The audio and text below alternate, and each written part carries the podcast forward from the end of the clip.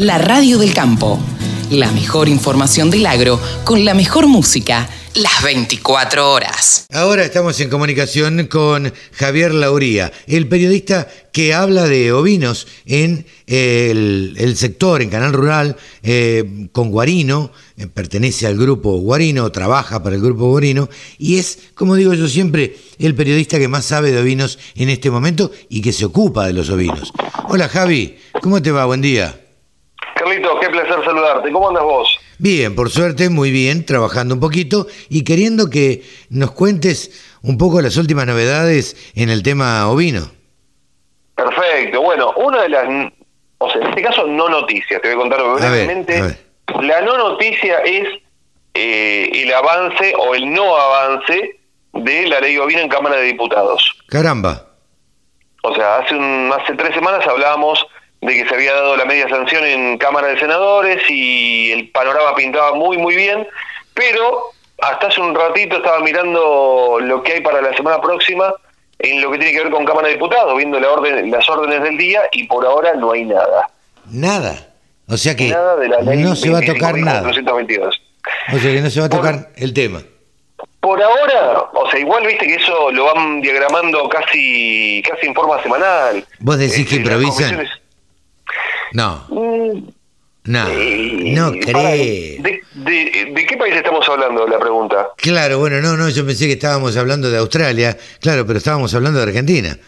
Claro, acá la cosa es así, eh, básicamente. Claro. Se comunican los representantes de las comisiones, en este caso la Comisión de Agricultura, Ganadería y Pesca, se ponen de acuerdo y dicen, bueno, dale, listo, lo planteamos esta semana. Básicamente por teléfono, por WhatsApp, dicen, lo planteamos esta semana y, listo, y avanzamos con eso. Y de hecho había pasado hace tres fines de semana, eh, me pasaron el, el off de que se iba a tratar esa semana y no se trató. Y bueno, y ahora está frisado. Esperemos que avance porque el año parlamentario este año, debido a las elecciones, finalizaría en agosto. Así que estamos ya acercándonos, va, ya estamos entrando en la última semana de junio, sí, claro. o sea que tenemos muy poco tiempo. Julio y agosto.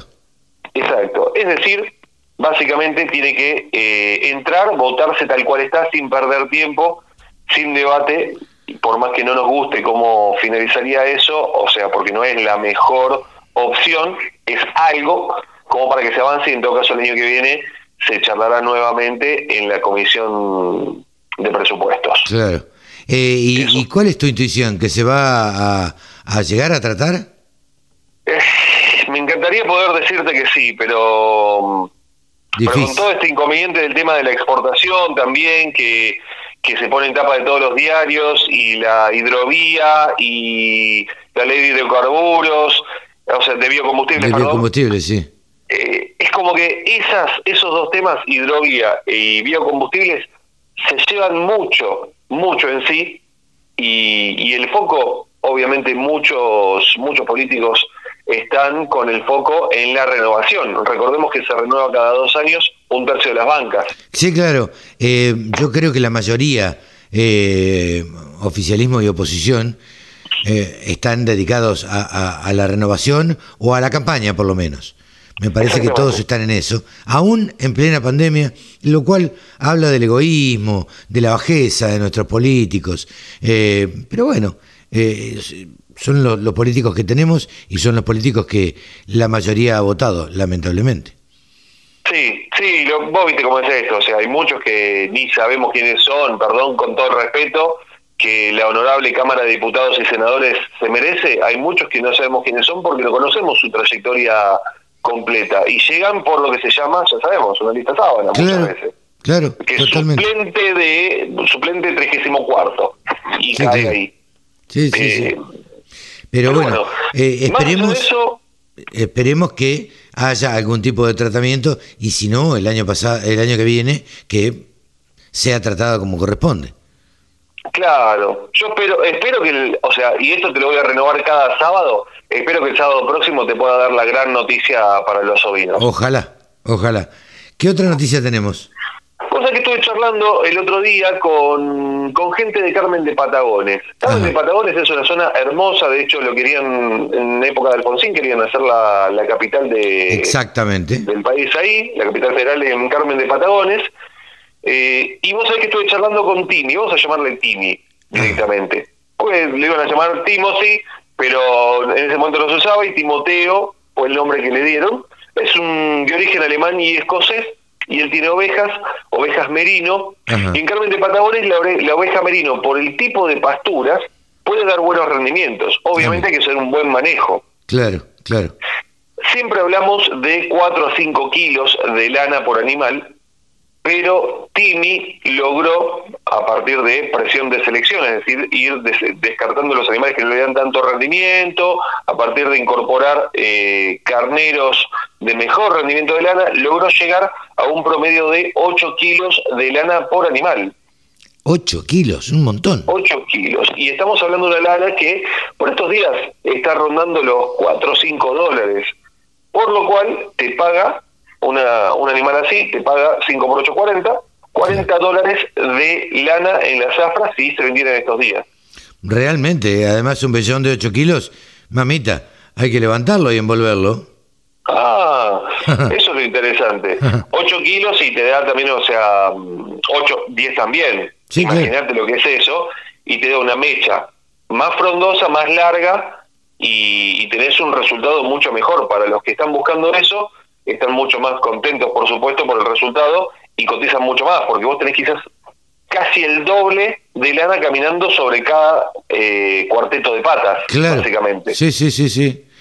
Realmente Así eso, eso de que los haya hecho rendir, bueno, eh, eso ha sido producto de la genética, una genética que ha logrado él, ¿no?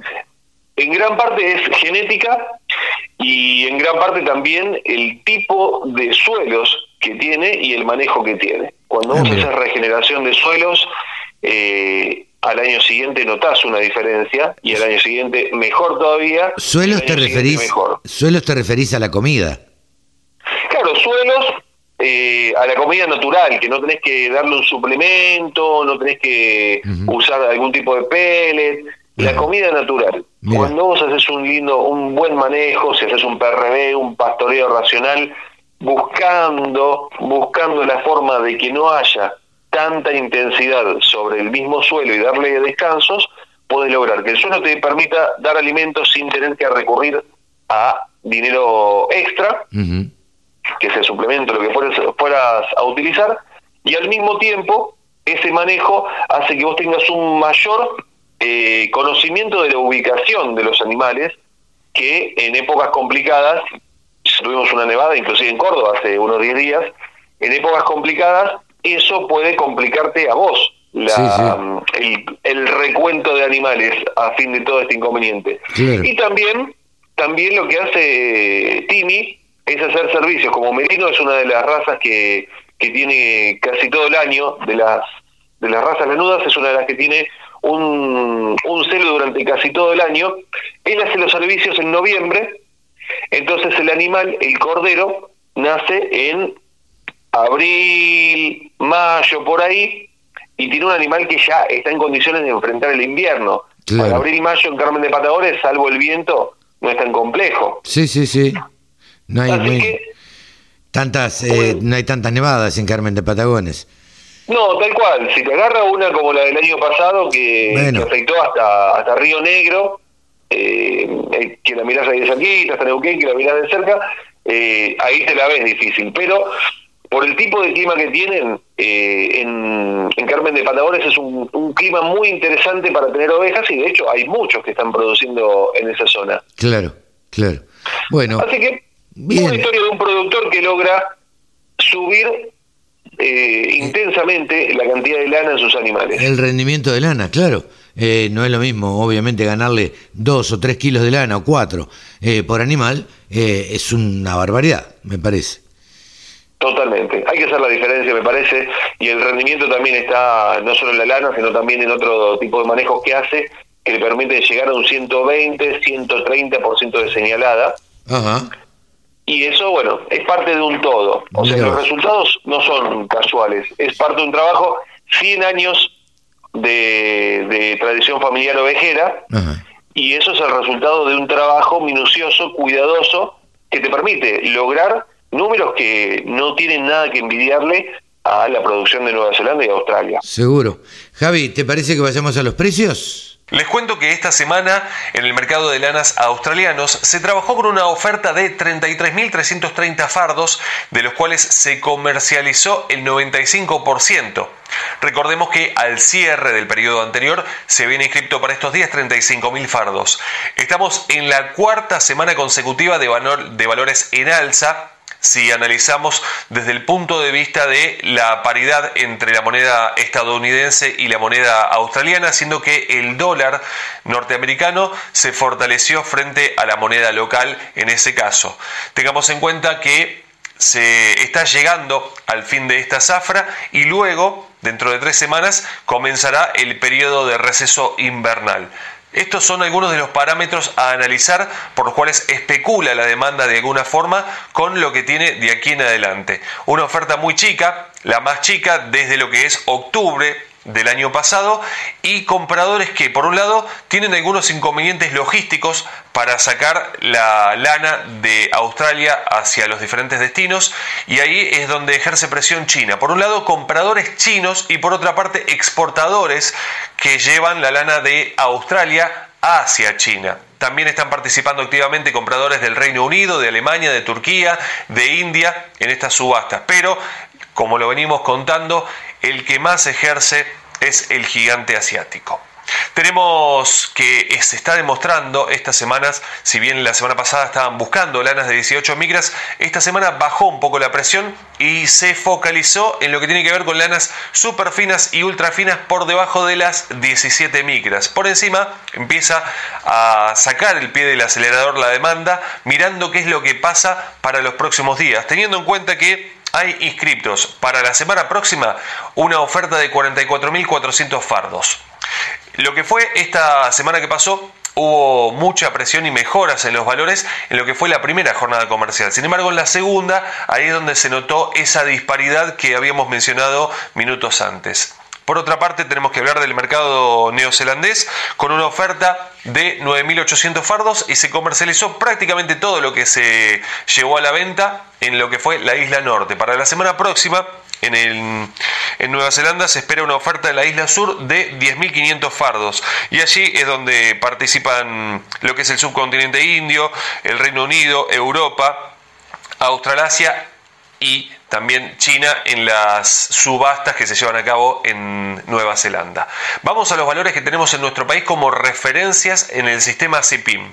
Tenemos que la lana de 17 micras superfina del 60% de rinde del peine, la preparto 9 dólares con 9 centavos, la posparto 8,77, la lana de 20 micras 55% de rinde 4,67 y 4,56 la posparto, 24 micras y media 60% de rinde 3,19 y 3,14 y 27 micras cruza patagónica 55% de rinde al peine 1 dólar con 86. Pasamos a lo que son lanas no patagónicas con una lana de 20 micras de 60% de rinde del peine, menos del 3% de materia vegetal. 5 dólares con 14 centavos, del 3 al 5% de materia vegetal 4,89 y del 5 al 7% de materia vegetal 4,21. Pasamos a 22 micras, 60% de rinde del peine, menos del 3% de materia vegetal 4,31 de 3 al 5% de materia vegetal 4,10 y del 5 al 7% de materia vegetal 3 dólares con 53 centavos. Pasamos a una lana Corriel, ahora 27 micras, 60% de rinde, 1 dólar con 92. Nos vamos a zona litoral ahora con una lana de 28 micras y media, 68% de rinde, 1 dólar con 66 y volvemos a zona provincia de Buenos Aires con una lana de 32 micras, lana Romney, 60% de rinde, 95 centavos de dólar. Pasamos ahora a hablar de lo que es la carne ovina en nuestro país.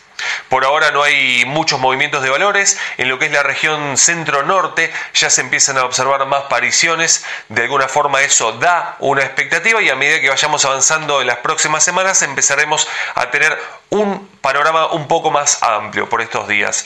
Así que eso por un lado. En cuanto a lo que es Patagonia, ya no hay mucho que se consiga, se consigue nada más que pesado, borrego y algo de adulto y refugo en algunos casos, pero por ahora ya estos son los valores que están por ahora estables. Vamos a los valores para tener un poco más de referencias directamente en lo que es la región patagónica.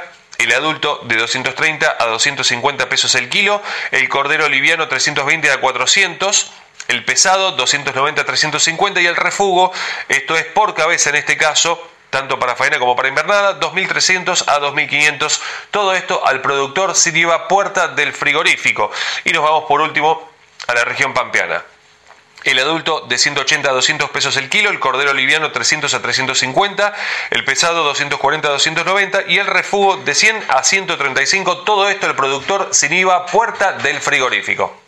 Y aquí finaliza el informe de hoy. Quiero aprovechar la oportunidad para invitarlos a pasar por nuestro Instagram, arroba del sector ovinos, donde volcamos estos informes y muchísima más información. Y también, por supuesto, en ovinos.delsector.com con mucha data, mucha información sobre todo lo que tiene que ver con el ámbito ovino.